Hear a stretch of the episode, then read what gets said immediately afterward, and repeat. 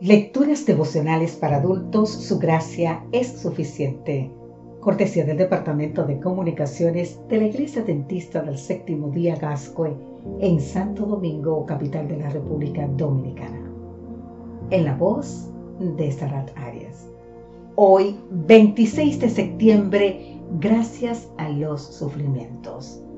Segunda Tesalonicenses capítulo 1, los versículos 1 y 2 nos dice, Pablo, Silvano y Timoteo, a la iglesia de los tesalonicenses, en Dios nuestro Padre y en el Señor Jesucristo.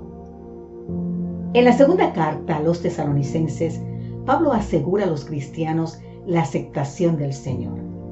Insiste que deben agradecer a Dios por las victorias conquistadas y destaca su crecimiento en las virtudes cristianas de fe, amor fraternal y firmeza frente a la persecución.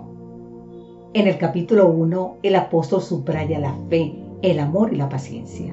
Pablo demuestra felicidad por el desarrollo espiritual de los hermanos y como ellos se han mantenido fieles en la fe aún en medio de las tribulaciones. A mayor sufrimiento fue mayor la fidelidad y el compromiso con Dios. Por eso, a veces Dios permite el sufrimiento en nuestra vida y este resulta precioso porque nos acerca más a Él, cosa que no haríamos en circunstancias de comodidad. Delante de las pruebas es necesario mantener firme nuestra fe en Dios, no para demostrar nuestra capacidad de fidelidad, sino para que Jesucristo sea glorificado en nuestra vida. Eduardo Sakin es un luchador y un misionero extraordinario, un sufriente soldado de Jesús. Lo conocí hace 40 años, siempre dedicado y comprometido con Cristo y con la iglesia. Alguien que ganó decenas de almas e inspiró a muchos al ministerio. Pero Eduardo pasó por pruebas tremendas.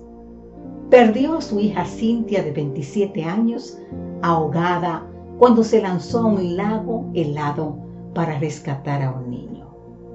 Perdió a su esposa por un cáncer a quien le habían dado tres meses de vida y vivió tres años. Pero vivió tres años por su fe y su estilo saludable de alimentación. Pero Eduardo también perdió a Noelia, su hija, la única de 33 años que le quedaba, por un cáncer fulminante. Eduardo se ha mantenido fiel y es una bendición para muchos que son soldados por su vida y su predicación. Es invitado permanentemente por iglesias para compartir temas de reavivamiento. Nunca dejó de dar estudios bíblicos y nos animó a cumplir nuestra misión. Él se volvió a casar con Irene, una mujer extraordinaria, cristiana y ejemplar. En su libro que se titula ¿Qué Dios como tú? Con testimonios de milagros y conversiones, Eduardo nos motiva a confiar plenamente en las promesas divinas. Que frente a la próxima prueba podamos mantenernos fieles y que en cada alma que se cruce en nuestro camino veamos un candidato para el cielo. Hoy podemos decirle gracias a la noche que nos permite ver las estrellas y podemos decirle gracias a los sufrimientos que nos permiten ver la consolación. Y no solo la consolación, también nos permiten ver el propósito de Dios. Cualquiera sea tu circunstancia, aférrate a Dios y dale gracias. Amén.